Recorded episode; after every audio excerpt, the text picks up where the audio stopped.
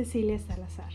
Bienvenidos maestros, futuros docentes y público en general a este su programa Educación al Día. Espero y te encuentres muy bien. El día de hoy yo estoy muy feliz de poder compartirles información relevante acerca de un tema que creo que te llamará mucho la atención. Te agradezco por acompañarme y sobre todo escucharme en este episodio que lleva por nombre Enseñanza y aprendizaje del álgebra en la escuela primaria. Muy bien, comencemos.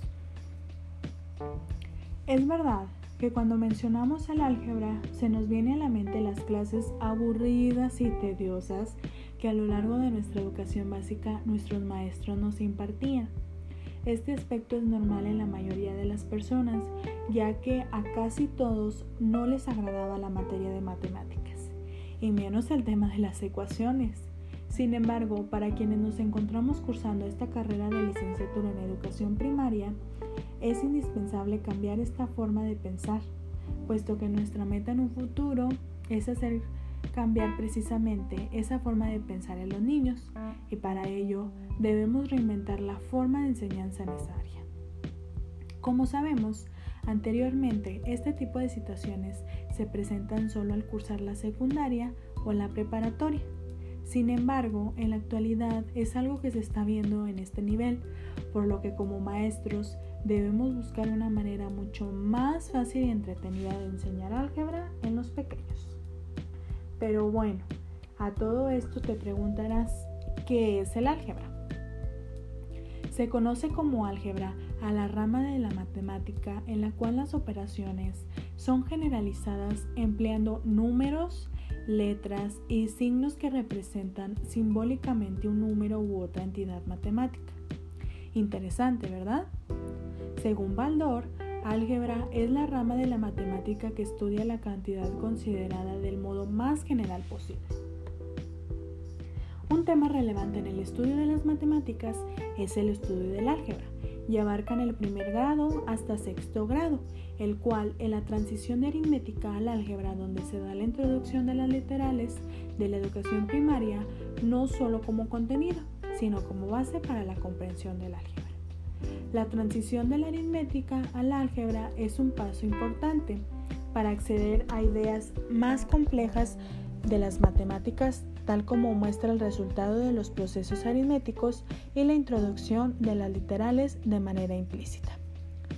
No dejando a un lado los autores Godino y Font, como afirman Ciertamente que no se trata de impartir un curso de álgebra a los alumnos de educación infantil y primaria, sino de desarrollar el razonamiento algebraico a lo largo del periodo que se inicia en la educación infantil hasta el bachillerato.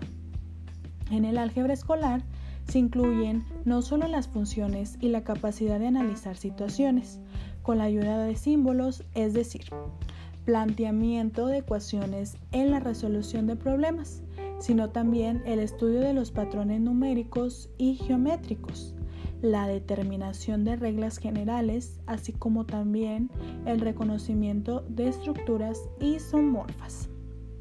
El razonamiento algebraico implica representar, generalizar y formalizar patrones y regularidades en cualquier aspecto de las matemáticas. A continuación te mencionaré algunas características del razonamiento algebraico, que son sencillas de adquirir por los niños y que por tanto deben conocer los maestros en formación. En primer lugar, los patrones o regularidades existen y aparecen de manera natural en las matemáticas. El uso de símbolos permite expresar de manera más eficaz las generalizaciones de patrones y relaciones. Las variables son símbolos que se ponen en lugar de los números o de un cierto rango de números. Y por último, las funciones son relaciones o reglas que asocian los elementos de un conjunto con los de otro, de manera que a cada elemento del primer conjunto le corresponde uno y solo uno del segundo conjunto. Respecto a la cuarta característica antes mencionada, hay que destacar que todas las representaciones de una función dada son simplemente maneras diferentes de expresar la misma idea. Como bien sabemos, en la educación primaria los alumnos manipulan expresiones con letras, operaciones y números. Va desde la manipulación. Por ejemplo, de fórmulas geométricas para hallar longitudes y áreas en el último ciclo de primaria, hasta el cálculo, por ejemplo, la suma y el producto de polinomios. La importancia de las variables y su uso en el álgebra es también un tema muy importante dentro de esta rama. Una variable es un símbolo habitualmente una regla que puede ponerse en lugar de cualquier elemento de un conjunto, sean números u otros objetos. Las variables son uno de los instrumentos más poderosos para expresar las regularidades que se encuentran en matemáticas. Si bien es necesario que los profesores tengan una visión del álgebra escolar más amplia de la que resulta de las generalizaciones aritméticas y el manejo de expresiones literales. La generalización se aplica a todas las situaciones que se puedan modelizar en términos matemáticos, por lo que el lenguaje algebraico está presente en mayor o menor grado como herramienta de trabajo en todas las ramas de las matemáticas.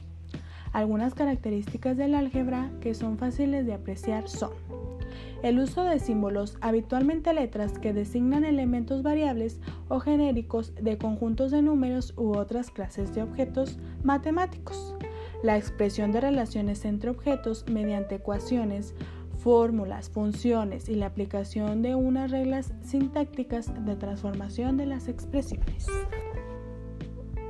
Una visión ampliada del álgebra como instrumento de modelización matemática es la que se debe de ir construyendo progresivamente desde los primeros niveles educativos, puesto que la modelización algebraica es una cuestión de grado. Para finalizar, considero que el maestro actual debe no solo cambiar esa forma de ver el álgebra, sino cambiar también la forma de ver de los niños, o más bien, enseñarles de una manera dinámica para que desde pequeños aprendan a hacer uso de ella y no les parezca aburrida, difícil y tediosa, como a la gran mayoría de las personas. El álgebra trata de aplicar leyes y la aritmética trata de hechos. Esto a mi ver resulta fácil comprender. Sin embargo, lo complicado no es saber cuáles son estas leyes, sino saber aplicarlas ante un problema. Tanto para enseñar como para aprender debemos trabajar mediante procesos en los cuales existen muchos caminos. Como docente en formación entiendo que retomar los conocimientos previos es una parte importante en este proceso, por lo que en este curso retomamos los conocimientos algebraicos de la secundaria y la preparatoria, dándoles continuidad o del mismo modo complementarlos. Es importante que si vas a enseñar álgebra a niños de primaria, sepas de lo que estás hablando y, ¿por qué no?, tomarle gusto a la materia para que ellos del mismo modo lo hagan.